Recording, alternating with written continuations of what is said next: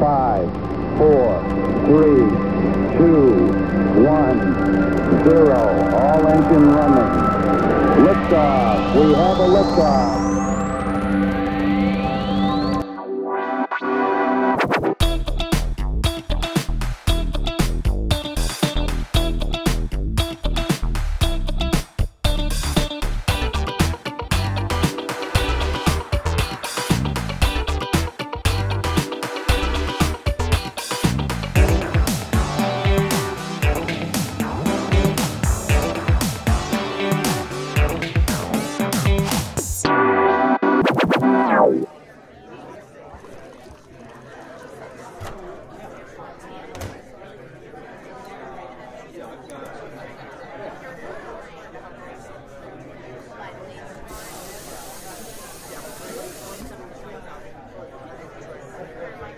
Me ofendió que Langerhaus hubiera pensado en su único amigo solo como en un posible cliente.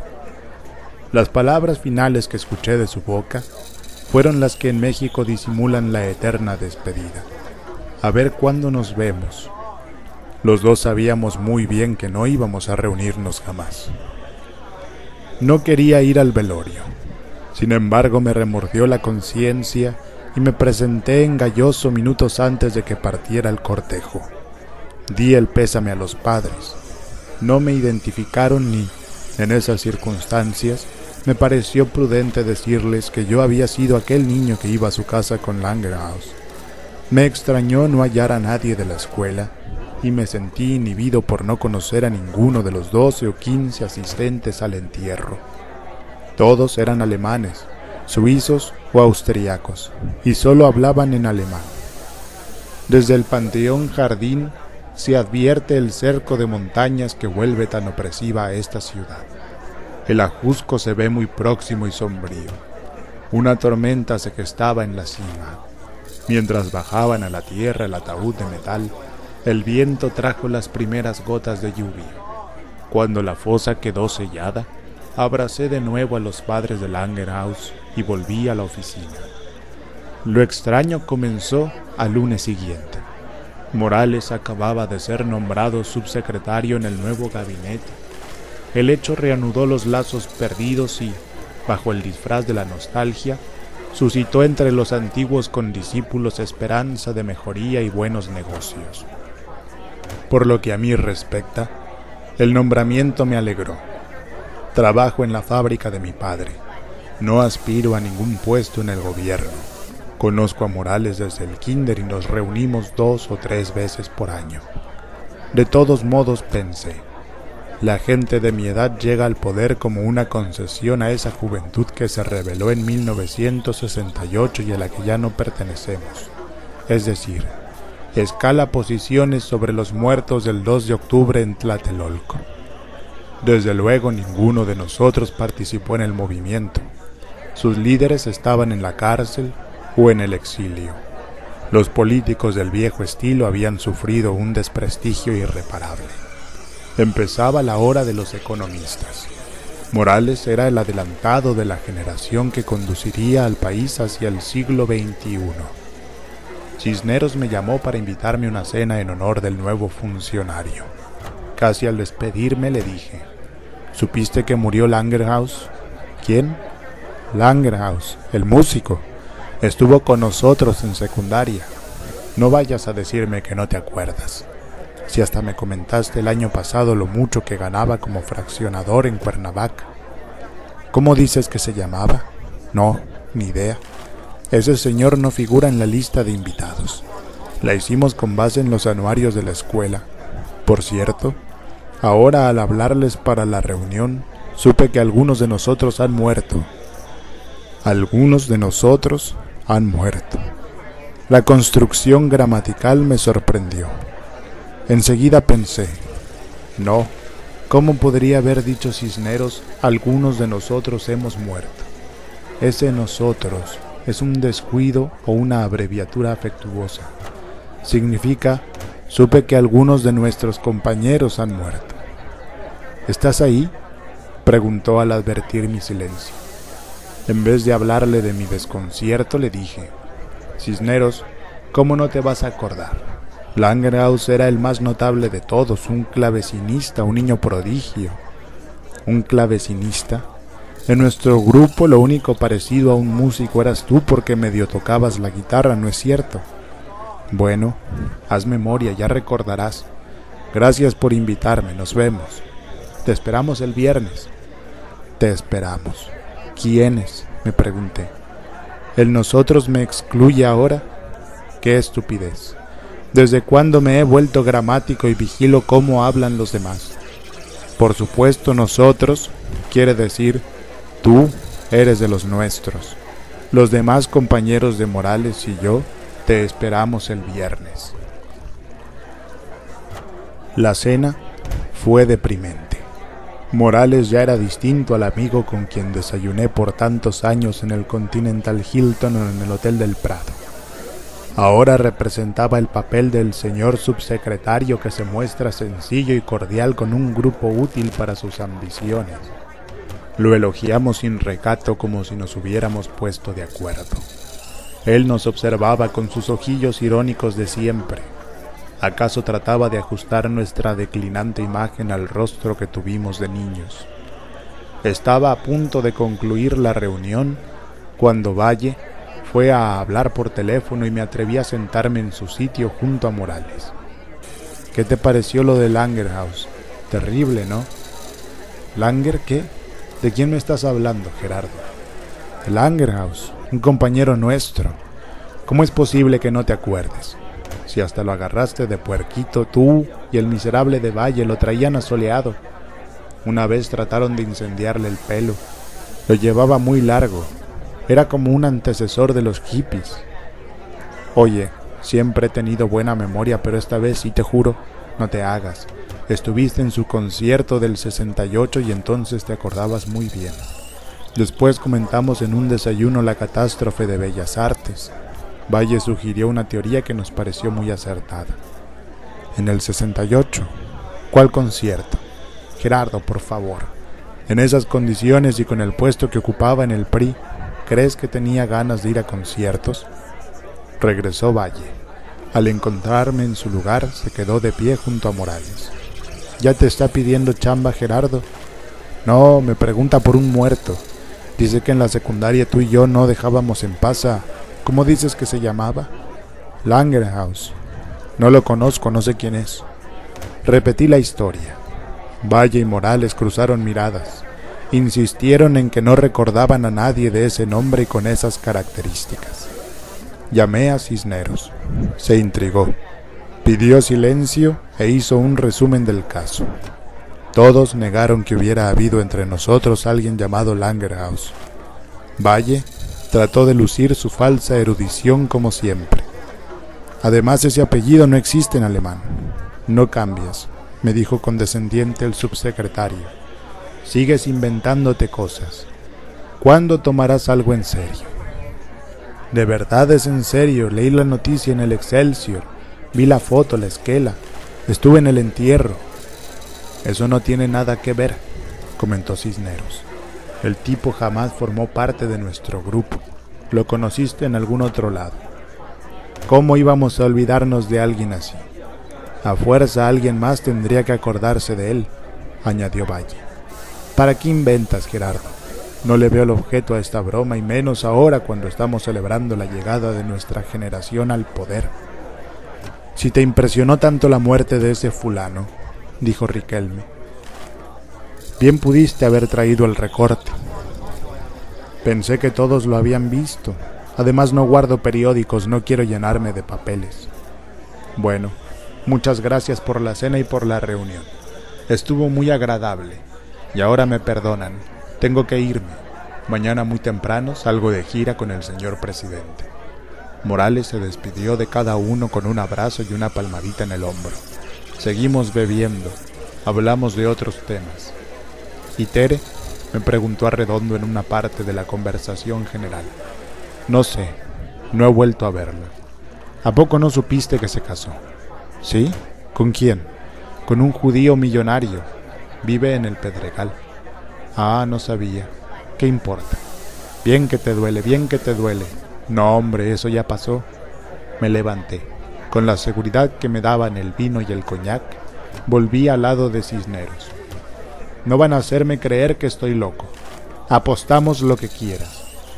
Ya que insistes, de acuerdo, respondió, aunque me parece un robo en despoblado. Ese señor no existe. No estuvo nunca entre nosotros. Mira, podemos comprobarlo en los anuarios de la escuela. No los tengo, se me perdieron en una mudanza. Deja a este loquito y vámonos por ahí a ver a dónde. Valle estaba ebrio. Arredondo tuvo que ayudarlo a incorporarse. No, ya me intrigó, dijo Cisneros. Bueno, pues quédense. Nosotros seguimos la juerga. Cisneros y yo pagamos lo que nos correspondía y en su automóvil fuimos a su casa. En el trayecto de la zona rosa a la colonia Roma hablamos mal de nuestros amigos. Resulta muy triste ver de nuevo a las personas de otras épocas. Nadie vuelve a ser el mismo jamás. En cambio la casa me pareció igual a la que recordaba entre brumas. Sobrevivía entre nuevos edificios horrendos y lotes de estacionamiento. Encontré sin cambios el interior. Cisneros aún dormía en la buhardilla como cuando éramos niños. ¿Y tu esposa? Se fue de compras a San Antonio con las tres hijas. Menos mal. Me hubiera dado pena molestarlas. Es muy tarde. No hay nadie, no te preocupes. Abrió un estante. Todo en orden, igual que cuando estudiábamos juntos para los exámenes finales. En segundos encontró los anuarios. Eligió el de 1952. Lo abrió y me señaló la página correspondiente a primero B. Lista de alumnos, foto del grupo, cuadro de honor para los alumnos distinguidos, ya puedes firmarme el cheque, Gerardo. Mira, aquí está la L, la Varga, Landa, Luna y Macías. ¿Viste? Como te advertí, no hay ningún Langernada. Lo que es más, en primero B no figura nadie de apellido extranjero. Imposible. Me acuerdo perfectamente de este anuario. Fíjate en el retrato del grupo. Te lo digo sin necesidad de volver a mirarlo. Langerhaus está en segunda fila entre Aranda y Ortega. Gerardo, entre Aranda y Ortega estás tú con un corte a la broche por añadidura. Ni uno solo lleva el pelo largo. En esa época nadie se imaginaba que volvería a usarse. Tienes razón, no es él, no está. No entiendo. Me parece imposible haber inventado todo esto. Es una broma, ¿verdad? Un jueguito cruel de los que siempre se te ocurrían. Tú, Morales y Valle quieren seguirse divirtiendo a mi costa este anuario es una falsificación, lo hiciste en tu imprenta. Gerardo, ¿cómo crees? Aparte de que el chiste saldría carísimo, ¿de dónde hubiéramos sacado las fotos? La tinta sepia que ya no se produce, el papel que hace años dejó de usarse. Después de todo, tú comenzaste, ¿no es así? Dame otra oportunidad, el dinero no importa. Pago la apuesta, pero dame otra oportunidad. ¿Cuál? El periódico. No prueba nada cuando menos demuestra que no estoy loco y en efecto murió alguien llamado Langerhaus. Por desgracia, cada fin de semana me deshago del papel viejo. No soporto la acumulación, siento que me asfixio. No te preocupes, tengo los periódicos. A mi señora le da por la moda ecológica y los junta para reciclarlos a fin de mes. ¿Recuerdas la fecha? ¿Cómo no me voy a acordar? Jueves de la semana pasada. Bajamos. Cisneros halló en el garage el ejemplar de Excelsior que buscábamos, dio con la página y leímos los encabezados. El atraco a una mujer frente a un banco movilizó a la policía. Capturaron a un ladrón y homicida prófugo. En presencia de sus invitados se hizo el harakiri. Comandante del servicio secreto acusado de abuso de autoridad, amenazas y extorsión. No había ningún retrato de Langerhaus, ninguna noticia de un accidente en la autopista Cuernavaca. Las únicas fotos eran de un autobús de la línea México-Xochimilco que estuvo a punto de precipitarse en el viaducto del Río de la Piedad y de la señora Felicitas Valle González, extraviada al salir de su casa rumbo a la estación de Buenavista. Ojé de atrás para adelante todos los diarios de la semana. Revisamos las esquelas fúnebres. Vamos a la agencia Galloso, apremia Cisneros. Langerhaus tiene que estar en el registro. Yo asistí al velorio y abracé a los padres en la capilla ardiente. Bueno, mañana debo presentarme a las siete en la imprenta, pero ya me intrigaste y apostamos. No me explico, de verdad no me explico. En la funeraria unos cuantos billetes doblegaron la osquedad del encargado. Nos mostró los archivos y no encontramos a nadie que se llamara Langerhaus. A pesar de la hora, sugerí hablarles por teléfono a los padres. El empleado nos facilitó el directorio. Mira, dijo Cisneros, y me leyó. Lange, Langebeck, Langenbach, Langer, Langerman, Langerschied, Langhoff, Langors. Nada otra vez. Gerardo, ¿recuerdas dónde estaba su casa? Tal vez los padres sigan allí. Vivía en Durango y Frontera, en un edificio demolido hace muchos años. No queda más remedio que emprender el viaje al Panteón Jardín. Cisneros estaba lívido. Mejor hasta aquí llegamos. No me está gustando nada todo este asunto.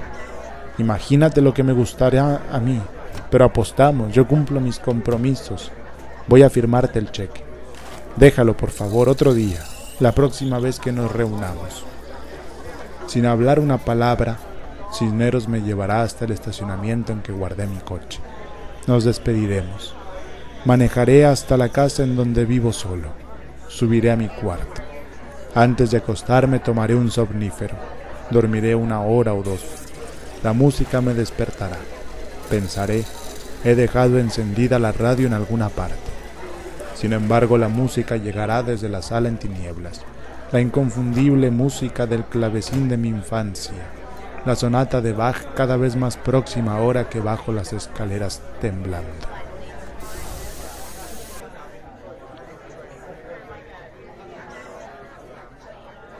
Hola amigos, bienvenidos a Sputnik, un podcast en el que les hablaré de todo, o al menos de casi todo. Eh, acabamos de escuchar eh, de la voz de pluma y papel eh, un fragmento de Langerhaus, un cuento escrito por José Emilio Pacheco y que podemos encontrar en el libro con título El principio del placer. Eh, Tinta y Papel es un canal de YouTube de donde pude extraer este pedazo del, cuento em, y está pues leído de propia voz. Eh, por si quieren visitarlo, tiene muchos eh, cuentos como este de muchos escritores y resulta bastante interesante para el que quiera. Decidí que José Emilio Pacheco fuera lo primero que se leería en, este podcast, pues porque nada más, porque se me ocurrió, me gusta este cuento y también eh, porque recién eh, me platicaba mi esposa eh, algo sobre una persona que conoció hace algún tiempo y que un día de estos en el trabajo eh, resulta que nadie lo recordaba o nadie la recordaba porque era una mujer. Eh, lo cual me pareció bastante curioso.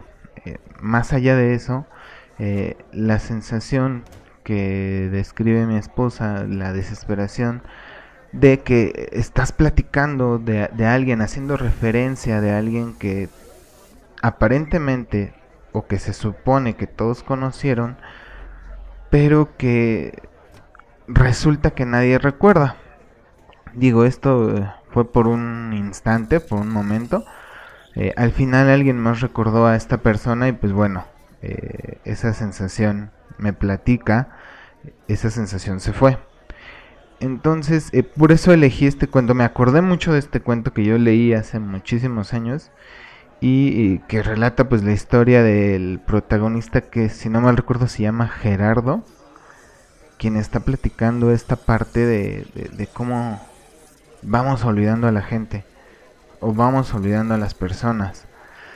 Eh, bueno, esta lectura hace referencia, sin ser experto en el tema, eh, hace referencia pues a la a los eventos ocurridos en el 68 y pues cómo fueron olvidados por la gente, ¿no? Lo, aterriza perfectamente en este cuentito, eh, muy breve, que pues en una sentada al baño te lo avientas. Digo, nada, el audio está muy padre, pero nada como, eh, leer el texto e imaginar cómo era Langer House y todo lo que pasa. Y aparte esto que les presenté solo fue un, un fragmento. Y también mm, aprovechar eh, esta primera emisión para eh, comentar algo que está completamente relacionado al, tema del olvido, por así decirlo. De un tráiler que acabo de ver de una película que se llama Yesterday. Yesterday como la canción de The Beatles. es una película muy muy interesante porque habla justo de esto este, habla de un muchacho que eh, después de un evento ahí medio extraño que ocurrió en, el mundo, eh, despierta y resulta que nadie, nadie recuerda a The Beatles, nadie lo recuerda, solo él. Solo él los recuerda a los cuatro, solo él recuerda las canciones, etc. Y eso eh, me pareció muy interesante porque es algo que yo ya había pensado, había soñado a, alguna vez qué pasaría si un día despiertas y solo tú recuerdas algo que los demás ya no. O sea, las, las demás personas ya no se acuerdan. De hecho, les pongo el, el tráiler y les relato, no para que después vayan a ver el tráiler, sino para que después vean la película. Eh, ¿No? El, el, este, el video, déjenme ponerlo aquí para que ustedes eh, puedan escuchar. Bueno, les, les voy platicando. Lo que pasa está aquí el, el cuate tocando como en una fiesta de niños. Nadie lo está pelando. Entonces le dice a su, a su amiga o a la chava que le gusta que ya no va a tocar. Después sucede una especie de apagón en donde él es atropellado y cuando despierta pues ah, van por él al hospital sus cuates y todo. Entonces la chava le regala una guitarra y él se pone a cantar Yesterday.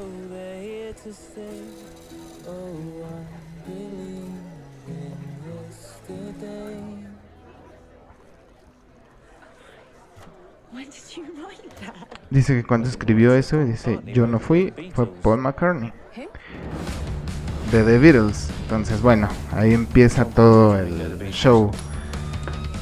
Este busca en internet y no encuentra nada.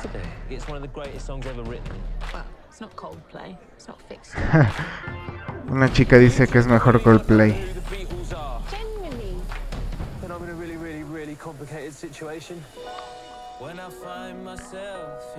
Entonces aquí empieza él a cantar todas las canciones que recuerda de de The Beatles.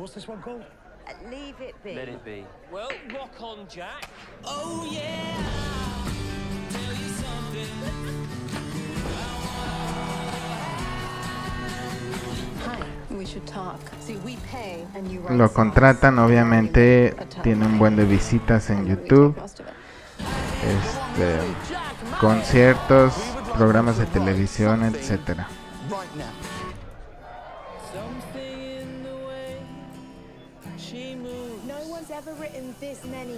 Bueno, el tráiler dura dura mucho, pero básicamente es eso. Y entonces eh, yo me puse a pensar que me hubiera gustado que la gente olvidara para colgarme la medalla yo. O sea, es decir, yo fui, yo lo inventé, yo lo hice y demás. Y pues me fue demasiado sencillo. había pensado en la idea de que un día yo despertara y la gente olvidara qué era eh, la historia o cómo era la historia de volver al futuro. Y entonces yo empezar a platicar pues la idea de esta historia y, hacer una película y demás. Eh, claro, sin la responsabilidad de hacerla. Solo me gustaría pues vendérsela a alguien, a Steven Spielberg, y pues que él la hiciera y se llevara pues toda la demás lana, ¿no? Yo nada más iba a recibir lo que me tocaba por la historia y se acabó. Entonces, resulta muy curioso. La película Yesterday no tiene fecha de estreno, creo que en México todavía. Según la página de eh, el diario Milenio, aquí en la Ciudad de México, eh, aún no hay una fecha específica. Está para estreno creo que en junio en Estados Unidos. Entonces probablemente en julio ya estará llegando aquí. No hay tráiler en en español latino, solo en inglés, aunque creo que esta es de las películas que sí deberían verse en el idioma original eh, por la cuestión de la música. Entonces estaría bastante interesante. Ah, menciona aquí e, este artículo del milenio que como dato curioso pues sale un tal Ed Sheeran o Ed Sheeran, no sé cómo se pronuncia, eh, el, un tipo, un güerillo, ¿no? El güerito ese, que canta que canta la canción famosona, que tampoco sé cómo se llama, pero creo que es muy famoso por esa por esa canción. Entonces, pues ojalá que lo puedan eh, checar cuando salga y espero que les haya gustado estas dos recomendaciones. La lectura de Langerhaus, eh, la película de Yesterday de eh, como un homenaje a The Beatles y espero que la disfruten. Eh, nos escuchamos la próxima semana con algunos otros audios que tengo por ahí y me gustaría compartir con ustedes. Ya en el avance de los episodios vamos a ir compartiendo de dónde salen esos audios y eh, tentativamente se subirá un video con este audio, el, audio de este podcast. Y eh, ahí estarán los links para algún despistado que quiera eh, visitar la página de YouTube o el perfil de YouTube de eh, Pluma y Papel, que es quien leyó el cuento de José Emilio Pacheco, el video del, del tráiler y este algunos otros links ahí de patrocinadores. Eh, pues nos estamos escuchando la próxima semana. Eh, los dejo con una canción que me gusta mucho y que no les voy a decir su nombre ni les voy a decir quién la canta porque pues estamos en el 2019 y creo que hay bastantes herramientas para que ustedes la busquen. Eh, los fans de las películas chistosonas, este, comiconas, eh, identificarán de dónde sale esta canción. Eh, y pues entonces eh, los dejo con ella.